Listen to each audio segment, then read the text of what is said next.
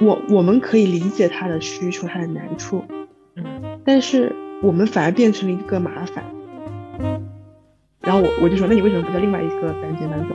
他意思就是说，我和另外一个单间认认识比较久了，我们一起合作过好几年了，感情比较深厚。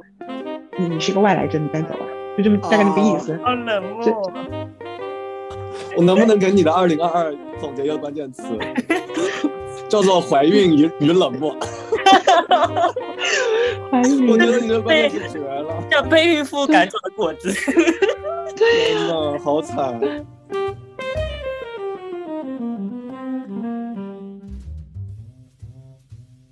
就觉得其实还挺悲哀的，就是让那一些很多会为了身边的人的权益来争取的那些人，然后就只想着要逃走，然后就不想参与这些事情的讨论。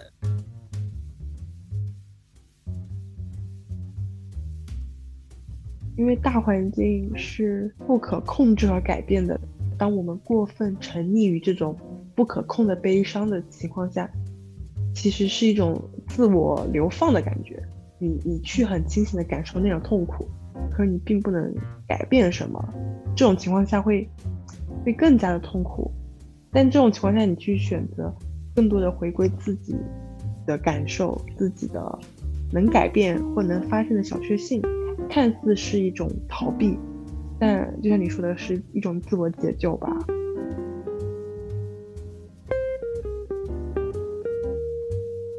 那我回家的那一程，还是一个大白在高铁站把我接，然后接我去那种什么防疫专车，然后把我送回家的。啊，我当时就想，这救护车资源在这可以救多少人啊？为什么要 把我一个活蹦乱跳的人送来送去？对。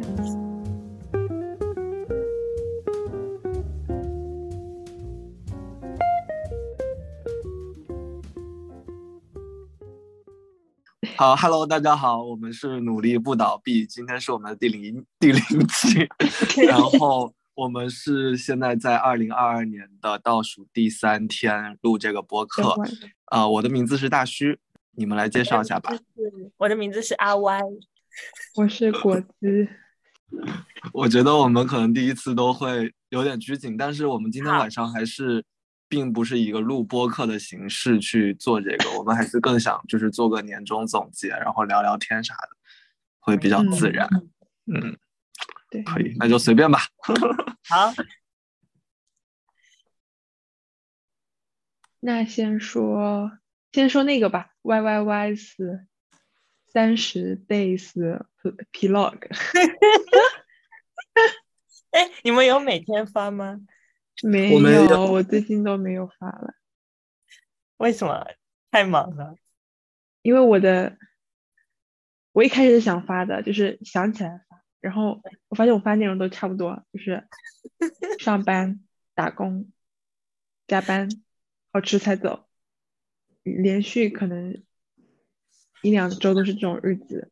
然后来就上一周临时就变成了。疫情嘛，然后上周三开始就没有去公司了，嗯，然后就没有记录。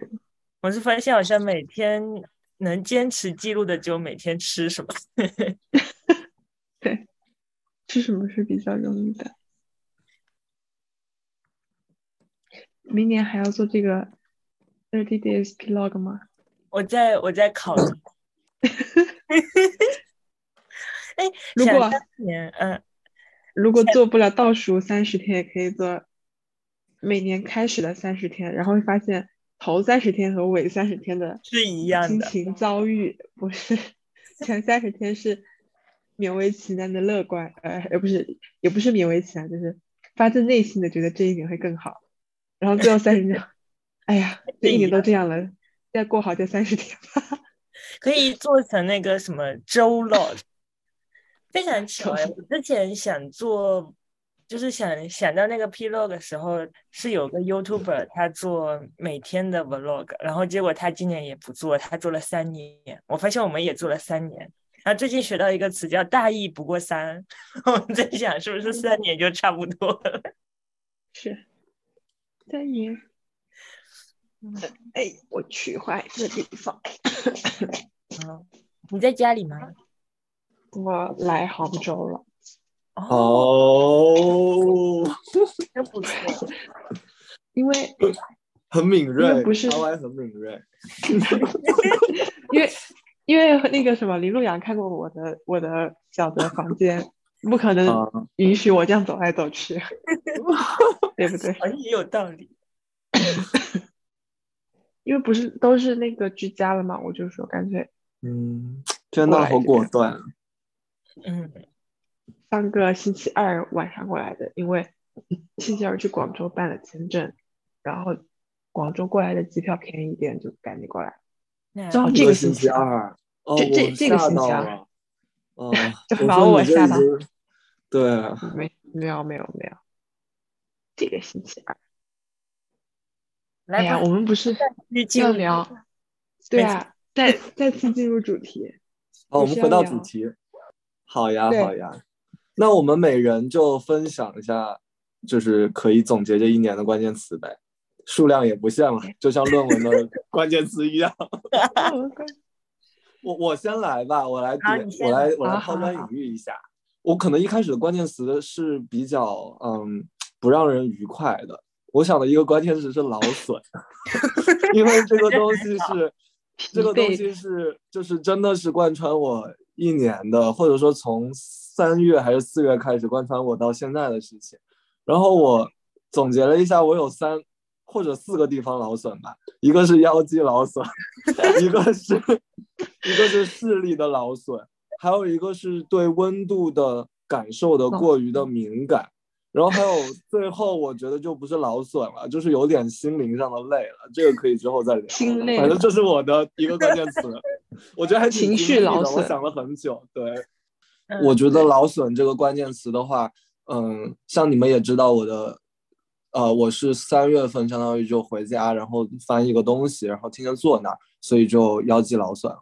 然后到了第二个其实是视力的劳损，就是它其实和腰肌连在一起嘛。我腰肌好的时候，我的视力就我就会多工作一会儿，然后我视力就不行了。然后我视力不好的时候，我就多躺，我的腰肌又好了。就是它其实是就是常年累 计的问题会不断的出现。对，还有一个温温度感受的劳损是我最近的，嗯，最近的一些感受，就是我不是新冠得新冠了嘛，然后嗯。我对温度就是原来我觉得我的就是住宿还不错的，但是现在发现我这个老房子它最高温只能达到十四度嘛，然后但是北京是十八度，所以它非常非常的低，就是这个问题解决不了。然后我我之前也跟你们吐槽过，就是说我呃呼吸特别的冷，我才发现我是风寒感冒，就是我是风寒加上新冠。我原来一直以为就是因为呃我。我原来一直以为是我的那个新冠症状比较重，但其实不是，是因为我风寒感冒，然后还吃错药了，我还吃了莲花清瘟，它让我更加的风寒，很清凉。莲花清瘟它其实是去火，就是非常极寒的一个药物。对，哎，但是虽然我们第一期不想那么敏感，但是我还是就我没有准备好啊，这只是我就是觉得 我需要去说的一个点，就是当当做我今年的回忆吧。我我今天也想过这个问题哦，我在想可以。到 Spotify 或者 Apple Apple 的 Podcast 这样就好。可以啊，我觉得 这样比较真实，因为很多东西它真的逃不过，就一定会聊到。对，反正就莲花清瘟这个问题，我就简单的说一下，就是呃，我是第二个晚上就是退烧之后，但是我发现我还是我烧退的很快，第二个晚上就退了，但是我发现就是我会感感觉到比较冷。然后我就在想说，我有点冷，但是我又没有高烧，我就没有必要吃布洛芬了嘛。我觉得这到此为止都还是正确的，但是我当时就没有意识到，其实是不是我身体的冷，就是房间太冷了。我当时一直以为就是我的症状问题，有暖气，但是只有十四度。然后我当时就可能是听了一些专家的话吧，或者说是我固有的，就是说莲花清瘟确实能够治疗轻症，就有这样一个观念，然后就去吃了，但其实它。其实是真的，至少说没有缓解我的症状吧。我没有说它呃加重了我症我的症状，但至少没有缓解。然后我最后就是按理来说我是年轻人嘛，会好的比较快。我最后其实到第十一天还第十天才转阴的，然后过程还挺挺痛苦的。总之就是我的劳损的对劳损从我的年初一直延续到我的最后第倒数第三天。希望我后天、明天会好一点吧。说起来，果子是还在咳嗽吗？对，是 新冠的症状，不如 我们来分享一下。就是就是止不住哎，就是感觉好想咳。我我严格应该今天应该是 day 七了吧？你现在转阴了吗？我没有测，无所谓了。你是怎么发现？刚刚刚刚那个呃大师说，就是我得了新冠，就是很平静，有没有？就一个月以前大家说这个话和现在说可能完全不一样。对，是的。但是我当时是觉得，只要你身边有一个人得了之后，你就对这件事情就看待比较平淡。但是我很震惊就大症状习惯了。对对，我是上一周、上上周，其实上上周我就已经开始注意不和不和大家扎堆的那种去吃饭啊，各种就避开人群。然后上一周的时候，星期一、星期二我都还尽量去楼下咖啡厅去办公。嗯，然后星期二晚上我觉得有点太冷了。然后星期三开始我就没有在公司了，一直到现在都没有去公司。然后这星期二一晚上突然之间，星期三大大家都不行了。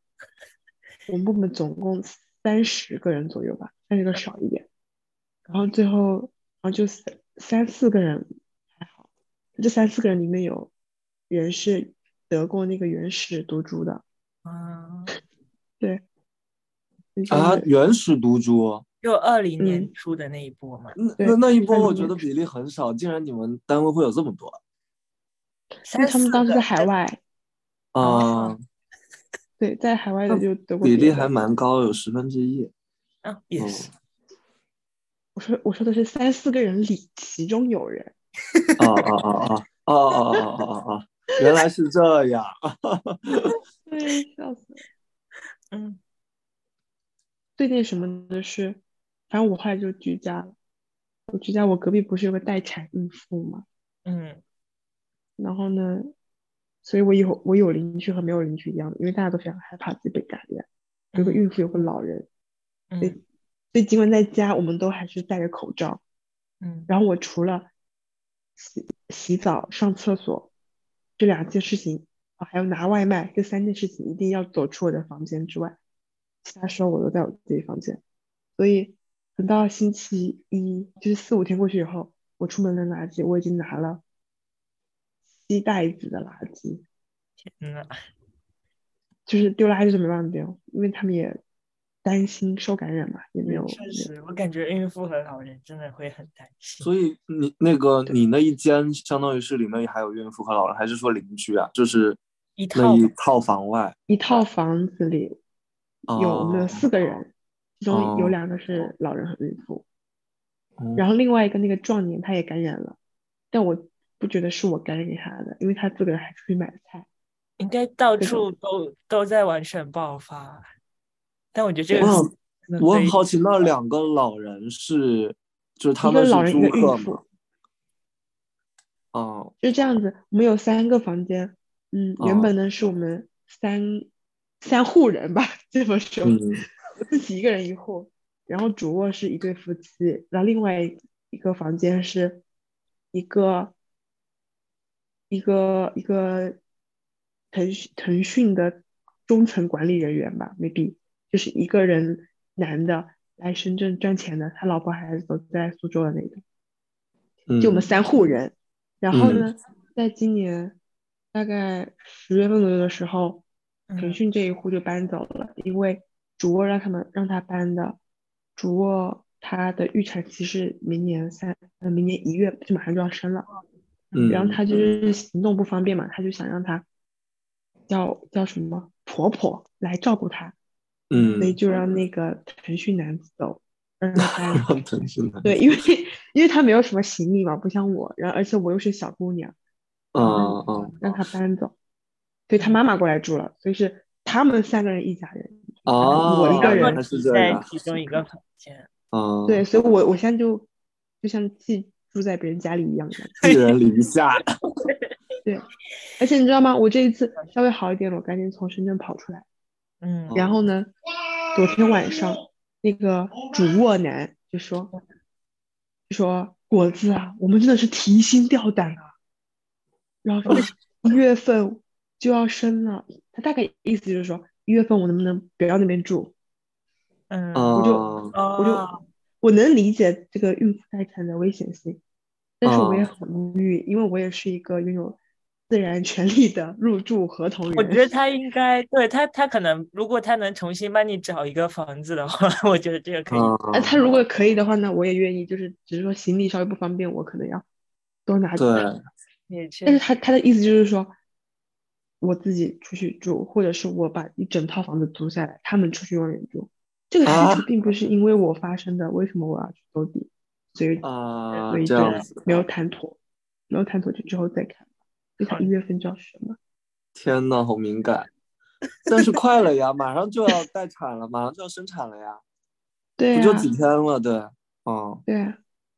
所以我现在有要上个方案，班，就肯定没有办法。对呀、嗯所以也正是因为这样，所以我说后面这几天我就干脆不回去了。嗯，我觉得最好就是出来他他帮你出酒店钱，然后让你去酒店住，可能比较理想。呃，按道理是这样的，因为毕竟我并没有违反合同，对对也，这也不是我的需求。那如果他愿意让我去住酒店，他要出钱，那我不妥的，OK，没问题。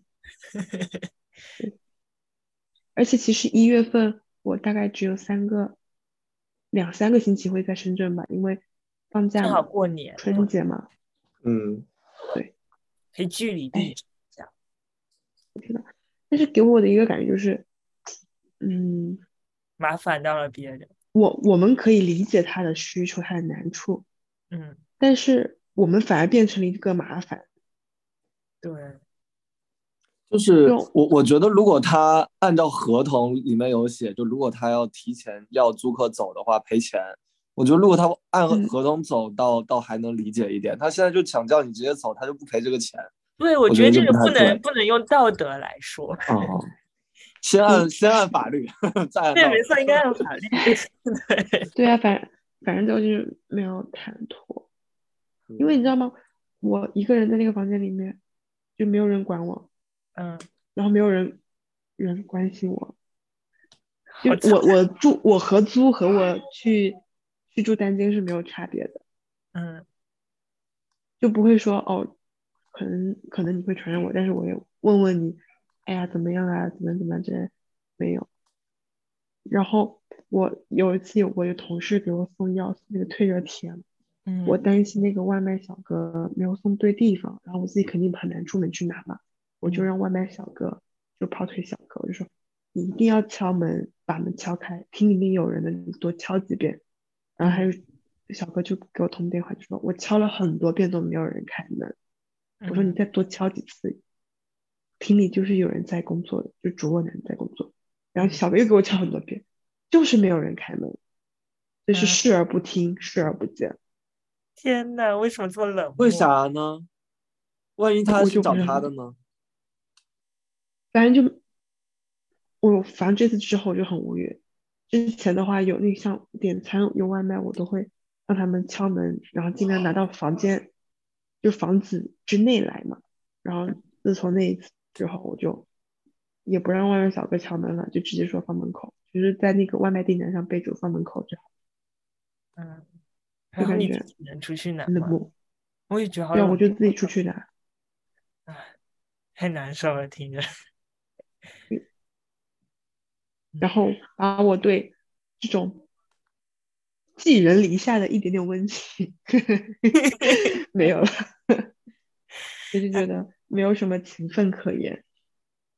确实，我觉得合租真的说不说不准会遇到什么样的人，真很麻烦。还是还是以自己，就是嗯，别人还是以自己的利益至上的。上次我男朋友过来深圳嘛，因为那个时候还没有没有完全放开，然后他是杭州过来深圳嘛，嗯然后呢，第一晚嗯半夜很可能十二点多了，那个主卧男给我发消息说，嗯、可以让你男朋友每天去做一次核酸吗？因为他是外地过来的，我比较担心。然后我第二天早上才看到，然后就回答消息我说会做的，请放心。后来想一想，就不想理他嘛。然后我们就直接第二天早晨吃完饭，点了外卖吃完饭就直接离开房间了，一直到星期一都没有回来，嗯就直接把他送把我男朋友送送离深圳，我再回到家的。嗯然后就就觉得，嗯，可能自己为别人着想，别人并没有那个，哎，感觉好没有。如果他这么介意租客的话，他为什么要把房子租出去呢？他这个，我觉得他也不在意。他也是租房，这也是他租的房子。对他应该介意的话，他应该把一整套租下来。啊，他在转租你的吗？我好困惑。对，他是二房，我以为这是他的房子。不是。嗯，好吧。反正就是不想多掏一间房间的钱，但是又希望没有人住。哎，所以给我哦感觉就是很过于理性吧，没有任何的，因为我们我们都快住一年了，从去年三月住到现在都十二月了，对，然后就那那那个他们家女嗯主人呢？就是这种白脸都是主卧男出来唱，嗯，是红脸是吗？黑脸？白脸白脸，红脸黑脸啊，我也不知道，应该是黑脸吧。好吧，我也忘了。就是嗯，这么个租房体验吧。哦，说到这个，我可以再回溯一下我的上一个租房体验。嗯我上一次哦，那个阿 Y 也去过，也住过嘛，嗯就是房间比较大一点点。嗯，但我为什么要搬走呢？就是因为又是非常现实的利益问题。就是嗯我那个时候应该是今年二二年的春节回来，应该是二月底了都。嗯，然后呢，主卧怀孕，预产期是五月份。你怎么天天碰到怀孕的？说起来，大家都说大家都说生育率下降了，但是现在看起来好像孕妇很多的样子。我也不知道为什么老被我碰到。然后他的预产期是五月份，我是我是最后搬进去住的嘛。嗯，然后呢，二月底的时候，OK，另外一个主卧男找到我说，说我有没有打算换房子？说这个房子五月份到期，他们五月份的预产期如何如何。然后他的言各种说了半天，意思就是说我希望你搬走，因为我要叫我妈妈过来照顾我老婆。然后我我就说，那你为什么不叫另外一个单间搬走？他意思就是说，我和另外一个单间认认识比较久了，我们一起合租过好几年了，感情比较深厚。你你是一个外来者，你搬走吧，就这么大概那个意思。好冷漠。天嗯呐！当然这个话没有我说会这么直接，但是他意思是这个意思。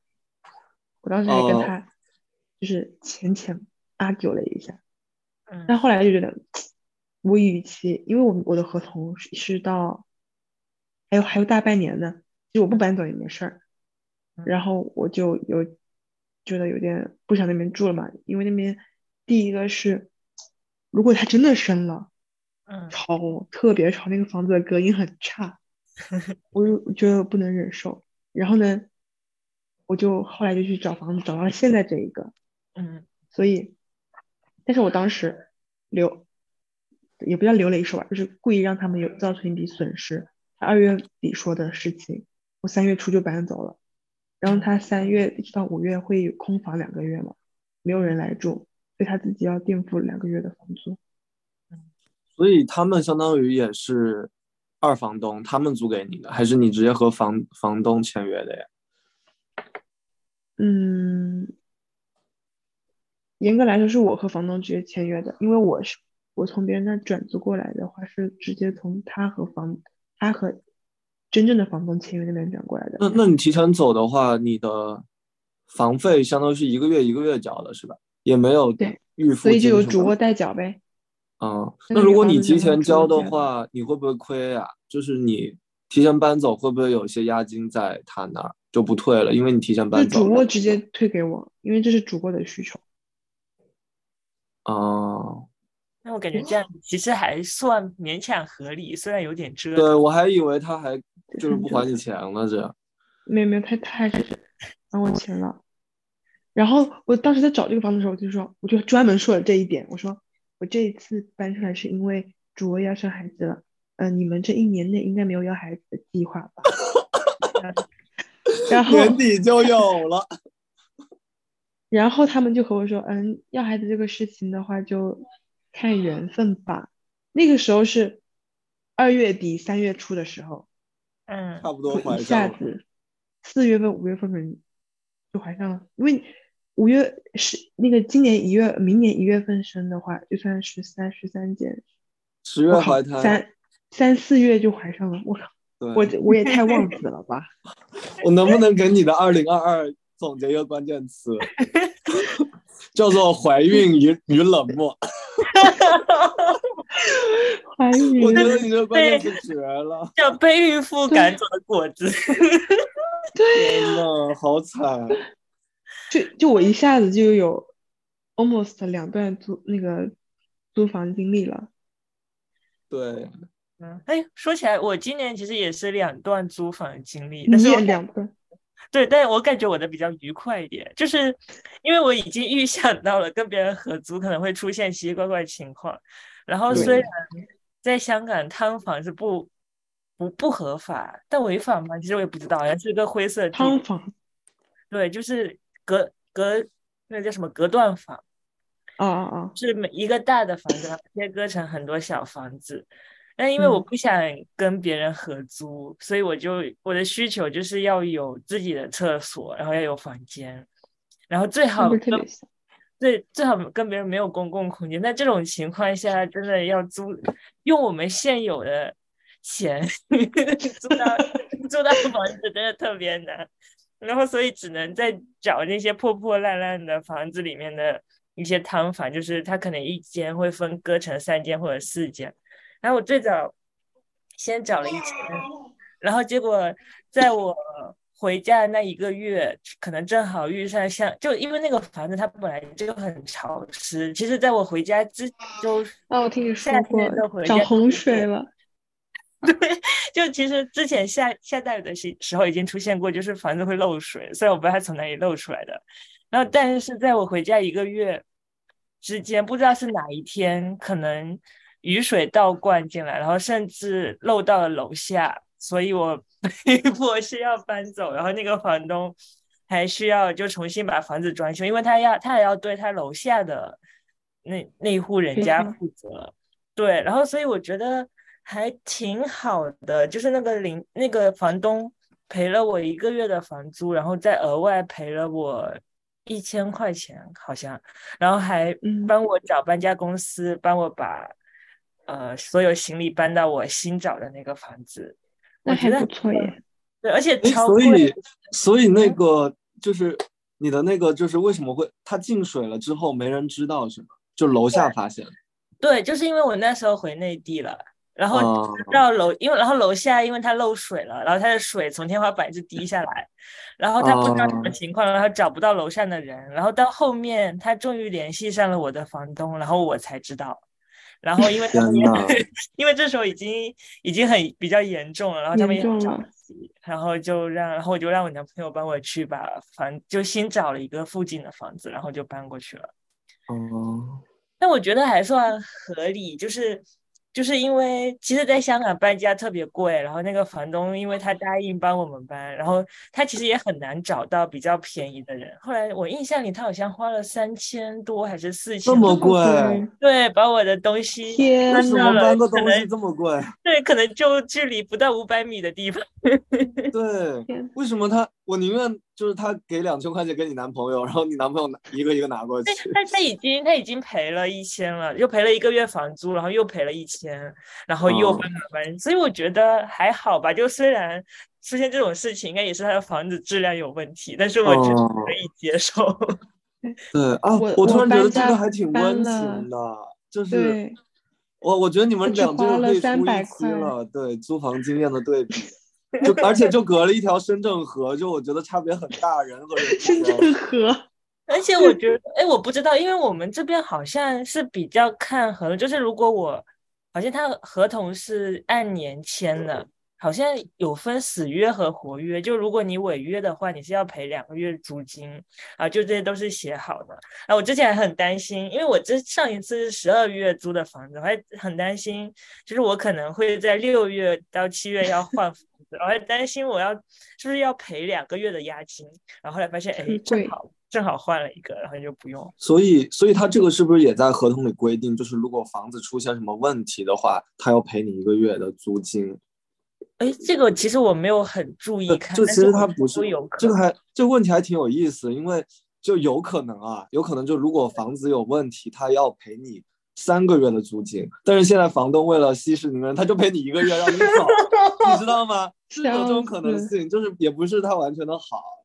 对，反正也是，就看你们合同怎么写的。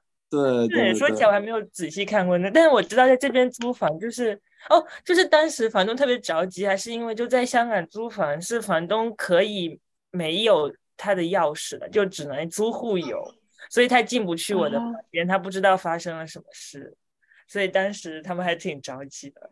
然后但是我最后怎么解决？真的让我男朋友，正好我男朋友那边有一套备用的钥匙，哦，不用过去，我当时还被关在深圳呢。唉，太惨了。是的。好，那我要来讲我 COVID 故事了。嗯，我们那让果子继续总结个关键词呗。好啊，好啊。啊，二零二二关键词吗？对。打工。非常平平无奇的关键词，但是非常有道理。对，不是这个是一个嗯动词。这不是一个形容词啊，可见这个二零二二是多么的辛苦，奋斗不息。天呐，我我可以简简单说一下这个，对你你还是引申一下，简单的引申。对，就像阿 Y 他可能会讲他的疫情故事，他也可以引申一下。就是呃，正儿八经应该算是今年是啊，仔仔细细第一年打工。然后整个打工的情绪就是跌宕起伏，从一开始觉得没啥好做，觉得很无聊，嗯，然后去找事儿做，然后到非常非常忙碌，嗯，忙碌中然后又觉得很巨大的职场压力，不仅是干的活儿，还有沟通的一些压力，然后到现在后期就是只想躺平，只想把锅甩出去，呃，这样子一个打工经历。你这个好像是三十年的打工经历，不是一年的。你刚都已经后期了，你这个这几个月的事情，真的是因为想想从几月份开始，我们三二月二月二月是春节嘛，二月回来，然后就比较闲，三月四月都还好吧，就觉得很无聊，觉得没事干，五月份开始就变忙了。然后五六月份还行，七八月份开始变得超级忙，因为七八月份同时有好几个项目在手里。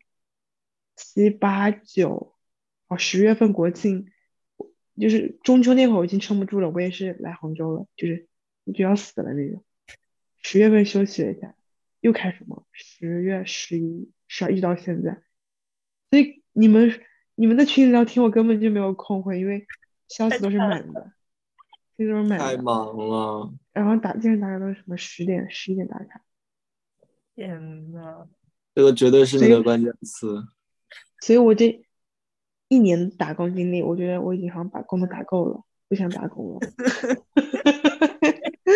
我想我还没有开始打工，了。我想 balance 一下。嗯，那阿 Y 呢？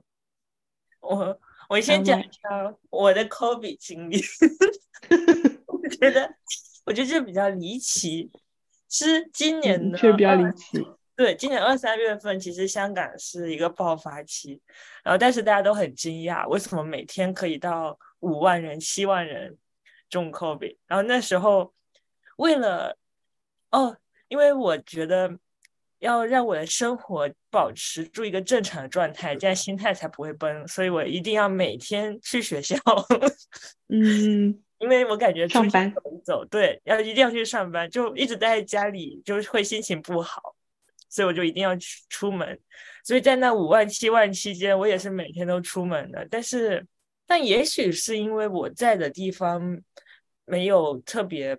爆发特别厉害，或者是大家口罩什么都戴的很好，然后还有一些社交措施的限制，就比如说那时候应该还都不能堂食，所以这都没有事。然后一直到我要要回家的时候，发现哇，回家好难。然后因为回因为准备回家这件事情，我已经纠结了一个月。第一，我要向我的老板请假，然后这是一个很难开口的事情。然后第二，当时的机票已经涨到一万多，并且其他比较便宜的名额根本就找不到。然后纠结完了之后，终于抢到了名额。然后，然后我可能就是因为那几天在路上采购一些东西的时候，或许吧，或许就那感染了，好巧不巧的感染了。也有可能，也有可能是我男朋友先感染，因为他们，我也有可能是他们宿舍，因为他是比我早一点出现症状的。然后我们俩前一天做的核酸都是阴的，然后我们在过关的时候，因为那个时候要做一个传说中的脑拭子。就是捅的医生，我到现在还有 PTSD 啊！为什么会怎么捅？跟脑有什么关系？就是大家说感觉从鼻腔被捅到脑子里了，就可能捅了十一厘米吧，应该没有十厘米那么夸张。那反正捅的很很深。从鼻子这样往后捅吗？对，就那个酸爽真的太难受了。然后做那个。之后要当场要等结果，然后如果是阴性的话才可以去深圳，如果是阳性的话就会直接被送到隔离去。然后结果我们在领那个手袋的时候，因为而且我们等结果等了特别久，然后终于可以领手袋了，然后他给了我一个绿色的手袋。然后我在想，啊，准备要走了。然后这时候发现他给了我男朋友一个红色的手袋，不声不响的掏出了一个红色的手袋。然后就因为就我男朋友是阳性，他要被拉去隔离了。然后啊，这时候我们两个都懵了。然后因为因为主要也是我感觉计划被打乱 是一件很很讨厌的事情。然后而且当时还帮家里人带了一些东西，然后就觉得可能还是先过关比较好。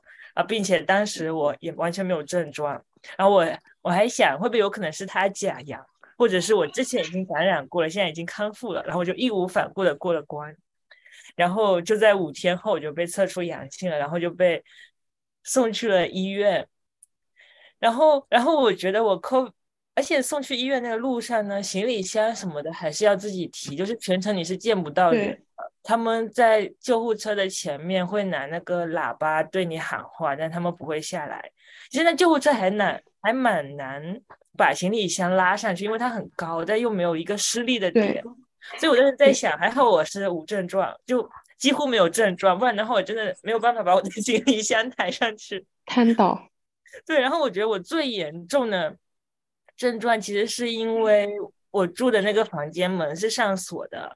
然后灯的开关是在门外的，所以晚上睡觉的时候不能关灯，导致我晚上没有睡好，导致我很不舒服，黑白颠倒有一点。对，然后其实其实这这个事情是可以 argue 的，但是我当时又有点不好意思，就是他其实护士是可以，你可以让护士进来帮你关灯，但是护士不愿意，他说他们下班了，所以他们不想进来关灯，所以这也是我当时非常生气的一点，然后。然后这个时候，而且他一定要，而且他好像就没有给你一些明确的指针。虽然我在网上有看到说是连续两天 CT 值大于三十五就可以出院，但是医生是不会明确的告诉你，他只会告诉你什么我们通报之后上级商量啊之类的这种的，那个叫什么打马虎的话。嗯，对。然后，然后，所以我感觉就是。不确定的事情实在太多了，而且当时我觉得我的假期其实是比较紧的，然后我感觉我在找任何方法，就甚至是希望可以结束隔离，然后直接回香港。后来发现，或许根据我的状态，我是可以回到香港的，但是。但是唯一的问题就是我没有办法走出我的房间门，没有办法到口 岸，所以我只能被在那里。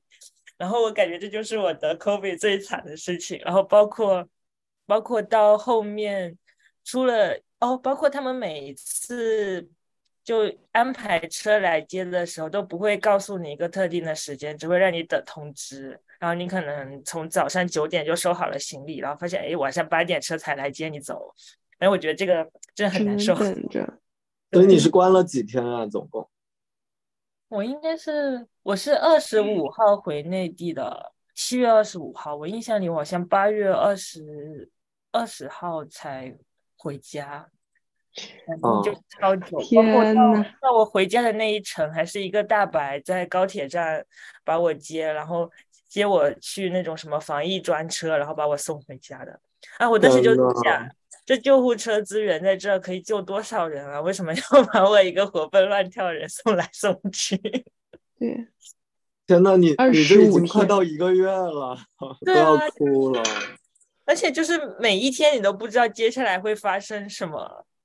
可是我很困惑的点是你，你是什么时候转阴的？我觉得很早就转阴了吧，应该。应该是十十号左右。对，按理来说那个时候是不是就能走？对他要连续两天转移，转移之后还要被拉出去再隔离七天，然后再隔离七天的时候，我又跟他们吵了一架。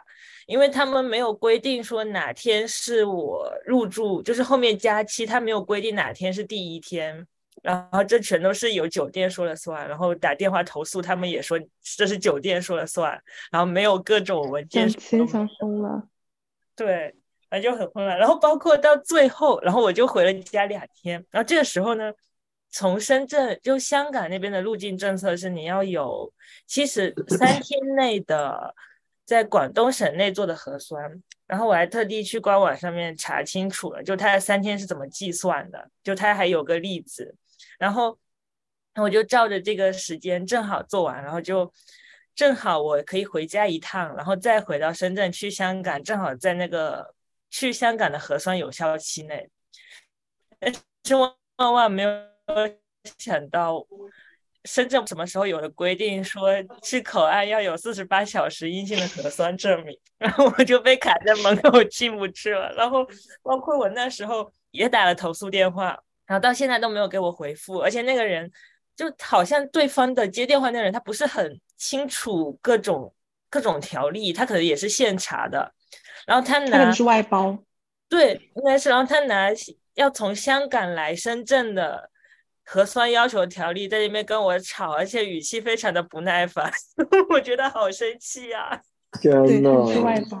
嗯，后来后来，其实我当时其实不太满足香港的呃免隔离的条件，因为我过去十四天是有被强制隔离的，所以我那个时候拿不到香港的绿码，我拿到了一个粉码。然后，但是过了香港之后，感觉香港也要隔离吗？嗯，那个时候，那个时候是有一个回港易计划，就是你要有三天内的核酸，然后加上一些什么条件，然后你才可以不隔离。但是你要规定在某几某几天去做核酸，然后所以我当时拿了一个粉码，然后它其实是不符合免隔离的条件，但是就我一进那个关口。然后工作人员就安慰我说：“啊，不要怕，不要怕，你这个去找那边卫生署的叔叔说一下，可能就好了。”我就拿着我的本码和一些证明，然后就因为他们那边有可能有十几个柜台，都是卫生署的人专门帮忙处理这些码的问题。然后我就跟他说，我之前阳性，然后被隔离，现在还没有。就是还没有超过十四天，就从我出隔离还没有超过十四天，然后他就说啊，没关系，没关系，然后就帮我给你搞虑了。嗯，我也忘记有没有搞虑，但反正他就直接让我过，然后就恢复自由。然后当天晚上我就去吃外面吃饭，我就哇，终于回来了，好心累呀。那你这样子会想，会想回大陆的？哎，太太难了。然后我现在感觉，就每次回去都要想啊，到底会不会又经历这件事情？我觉，而且我觉得当时这个情况就跟现在放开一样，就是就是它是一些，就是因为当时有有朋友说啊，你怎么运气这么差？其实我当时觉得这可能不是运气的问题，而是他这么操作就一定会有这样的结果，也在预料之中吧。嗯，你当时隔离花了多少钱？隔离其实还好，因为我当时是听说惠州比较便宜，所以我专门选了惠州的酒店，一天只要一天两百块。但是其实那个时候其他地方都超贵，比如说珠海一天是要三百八，然后珠海的餐一天要一百。其实我那家酒店我忘记餐是多少钱，好像餐也是一天一百，但因为它可以点外卖，所以我基本上会自己点。感觉会便宜一点，但反正回去真的是一笔很大的开销。五千块了吧，差不多，至少。这年初那时候大家回去要隔离三个星期的时候，我感觉都要一万一万左右，光是酒店费还不算机票。对啊。哎，所以雪上加霜啊！今年是贫穷的一年。真的，我觉得阿歪这个故事之后可以单出一期，实在是太 太经典了。我觉得如果不考虑这种回家这种突发情况的话，我觉得奖学金是够花的。但是真的这种情况真太花钱了。对，嗯。然后。所以我给今年选了一个关键词，叫做自洽。虽然我没有做到，但是我先选它。嗯，就是我刚刚，因为我本来是想选一些类似平和之类的词，但是但不知道为什么脑子里面突然有个自洽，然后刚刚还去查了一下它的定义，然后觉得可能是有点那种感觉的，就是我感觉。就应该不能说是我去年的概括吧，但有点像我不对，是今年，但有点像我今年一整年都在努力追求或者是状态。我感觉到了，对，就是你感觉到了，感觉到我我的自洽吗？你在努力自洽，对。我觉得你这个也不像是一个形容词，更像是一个动词，就是你你的那种状态，你你在努力做自洽这件事情，以至于说你能跟我们非常就是，呃，看上去云淡风轻的把你这个悲惨经历讲出来，我觉得就还是挺自洽的，就是在至少在往那边做了，有道理。对。哎，但是但是其实我今天在想，我觉得。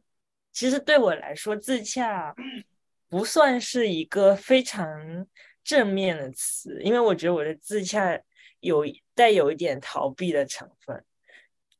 就是，就比如说，我每天如果看新闻，我都不开心，那我就不要看新闻了。就我觉得他与我玩这样的话，我的心情就会变好一点。但是我觉得可能是在这种大环境下，可能。是每个人拯救自己心情的一个唯一的办法吧？我觉得，嗯，能不能讲点敏感的？我好想讲啊。嗯，我觉得其 实，其实我觉得每个人的故事往内扒都会很敏感。我们这一期可以就是 先回顾，就是陈述语句，然后之后再议论和和表达情感。你你刚你刚刚说那个逃避，我觉得，嗯。就是因为大环境是不可控制和改变的，当我们过分沉溺于这种不可控的悲伤的情况下，其实是一种自我流放的感觉。你你去很清醒的感受那种痛苦，可你并不能改变什么。这种情况下会会更加的痛苦。但这种情况下，你去选择更多的回归自己的感受，自己的能改变或能发现的小确幸。看似是一种逃避，但就像你说的，是一种自我解救吧。对对，因为我记得之前其实有听过一种话，就是说在那些在微博上批评的人，其实他是在意的，就是他是想让这些变好的，就是其实真正的最大的敌意或者冷漠是那些根本就不关心在这片土地上发生了什么事情的人，然后就想到。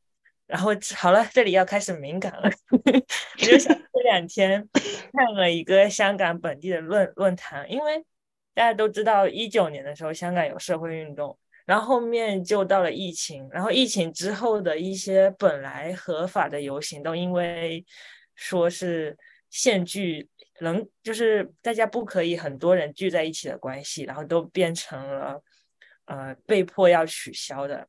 然后所以我在前几天。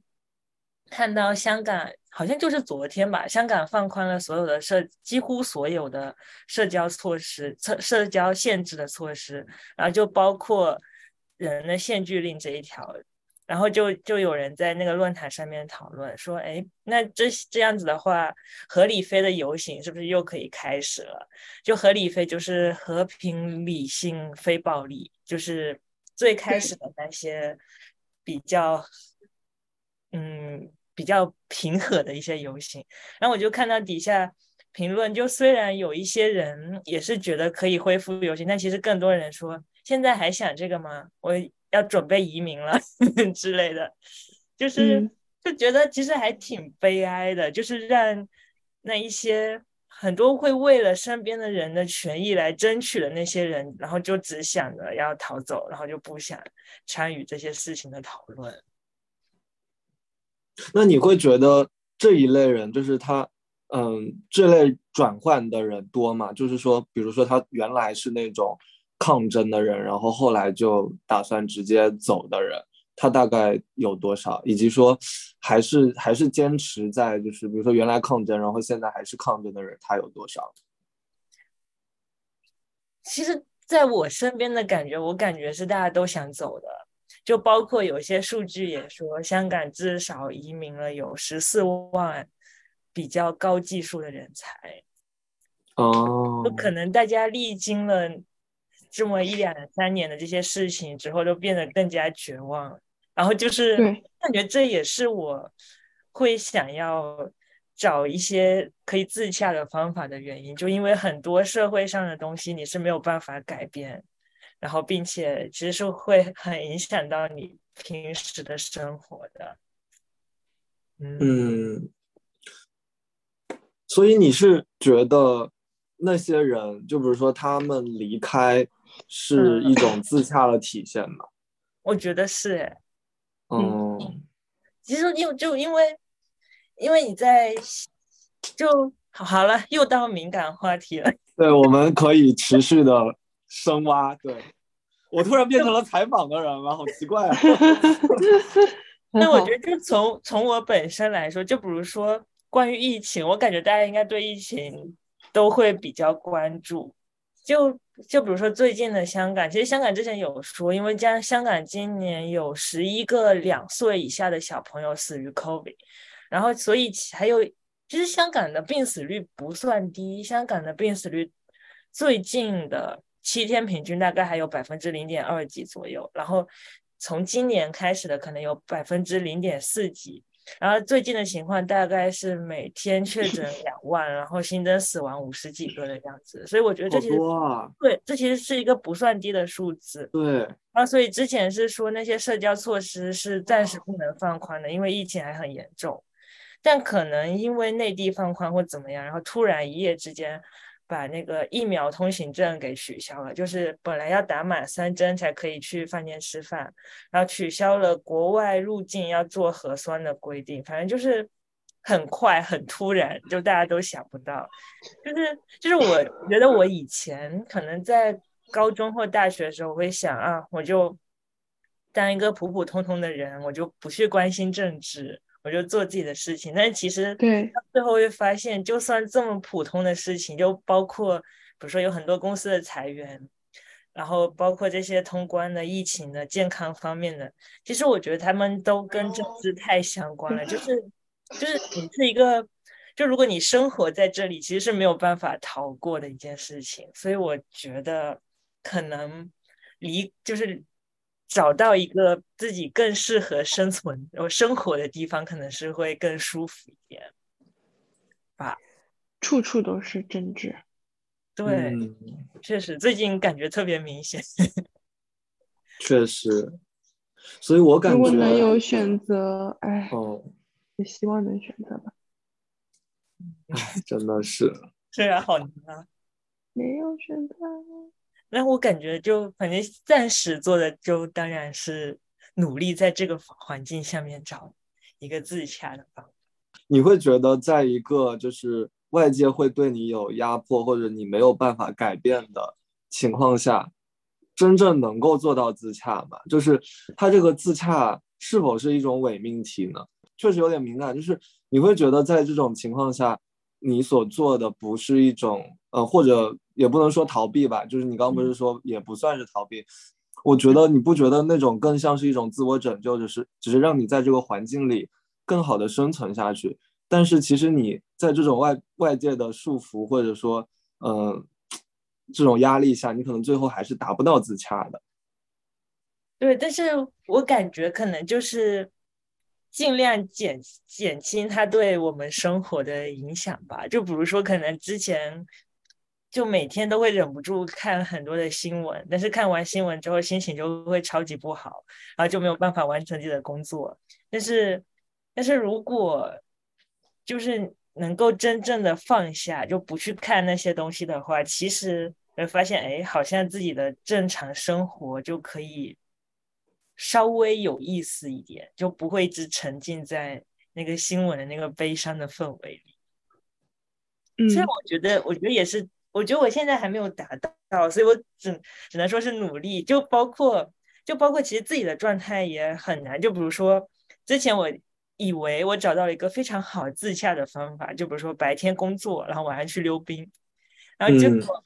我的大腿拉伤了，然后那一个月呢就不能去溜冰，然后就心情就特别糟糕，然后我就也没有工作，所以我感觉就可能真的就不管是自己身上发生的意外事情，还是周围环境的意外事情，其实就很多可以打破这种自洽的东西。但是我感觉我希望呢，就只是能让它恢复的时间就比较快一点。就可能，比如说我之前大腿拉伤，然后可能一个月都没有缓过来，然后就整个生活节奏被打乱。可能我希望之后是两三天之后，我就可以重新回归到我生活的正常的那个状态。我感觉这样就已经很好了。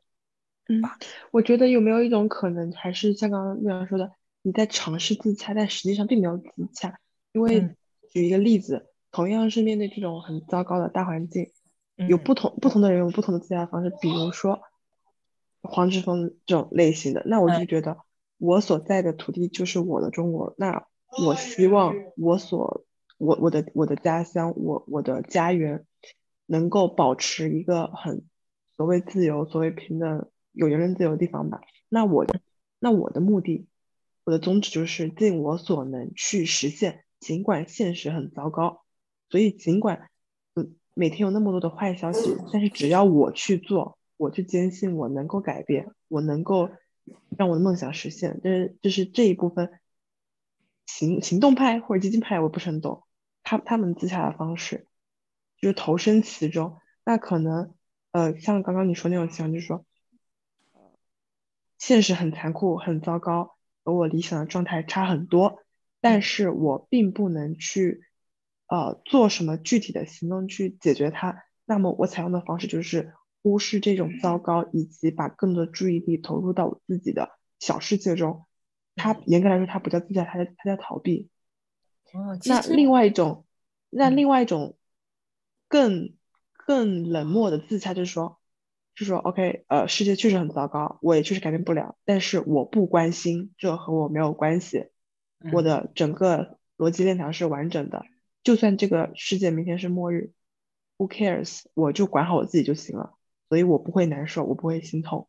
就我感觉现在的状况是处于这两者之中，还没有找到一种很舒服的状态。你只是暂时不去想，你把你所有的时间都占满去学习、去学溜冰等等等等，但是你实际上还是没有去直面这个困扰自己的问题。对，其实我觉得最近的疫情有一点点新的体会，就就是这个政策实在太疯狂，我感觉它也确实影响到我好几天的心情。然后后来发现，就比如说能做的事情就是保护自己的家人，还有自己认识的人，让他们赶快把药准备好。就是就是当我发现我没有办法改变这个政策的时候，我只能尽量准对，嗯，还网不好，准备热血氧仪。然后烧药，然后，然后，然然后可能我甚至还买了氧气和口罩之类的，就就然后甚至就是还也在香港找看看能不能买到那个特效药 Paxlovid，然后我感觉就可能做完这些之后会稍微舒服一点，就是嗯。就是就放弃去纠结为什么这个政策这么疯狂，然后但是嗯。我就做一些事情，能把我在乎的人，就让他们有更多的准备去面对这些事情。我感觉可能这也是最近对一两周的对事。对对，他是能够，我我我是这样理解的，我觉得也不是也不是呃也不是 RY 的案例吧，我觉得可能每个人都会经历这样的事情，就是当我们发现 果果子在笑 RY 这个事，就就是没有我是这样想，因为我是这样想，就是当大嗯、可能自洽它分为好几个层级吗，就我是这样想哦，大家可以完善一下。可能自洽它最高等级的就是那种我的逻辑，整个行为逻辑都是自洽的，我和呃我和外界的，就是呃如果外界的这个什么做法哈，或者外界的一个法规啊，外界的逻辑不好的话，我的行为会和它，就是我会尝试做出一些改变，就是这相当于是我的人在我的心灵和我的外在的行为上都是融洽的。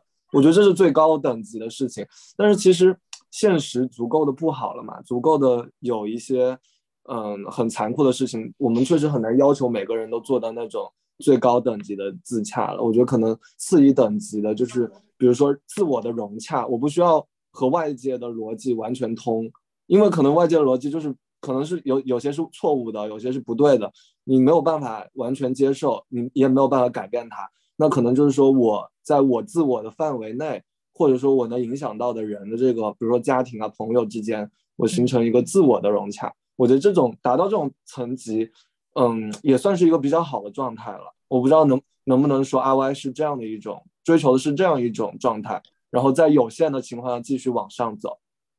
其实我觉得我一开始，其实其实我感觉就是一开始我的那个想法应该是跟可能跟黄之锋 差不多，有那种伟大，就种很嗯大的那种很有野心的抱负，就觉得我会去看一些这样的讨论，然后希望能改变一点什么。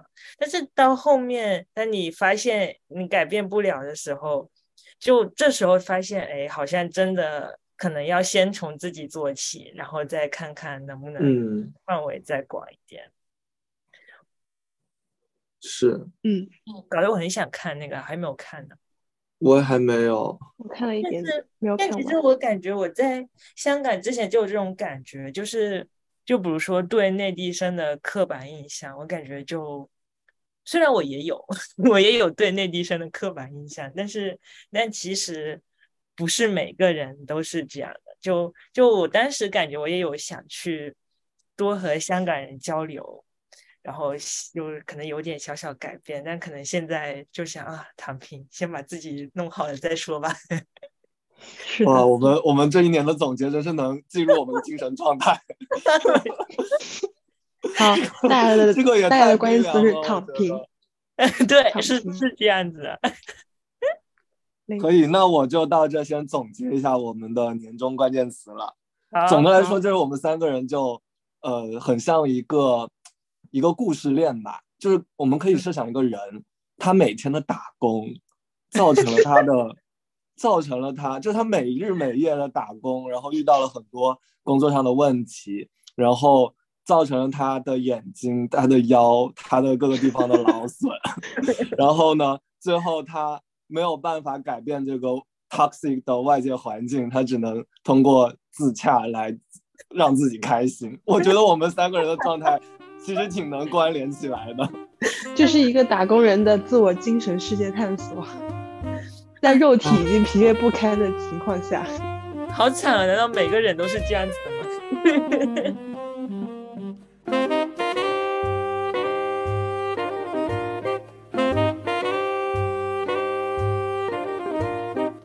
以上就是我们二零二二年回顾的上半部分，感谢您的收听。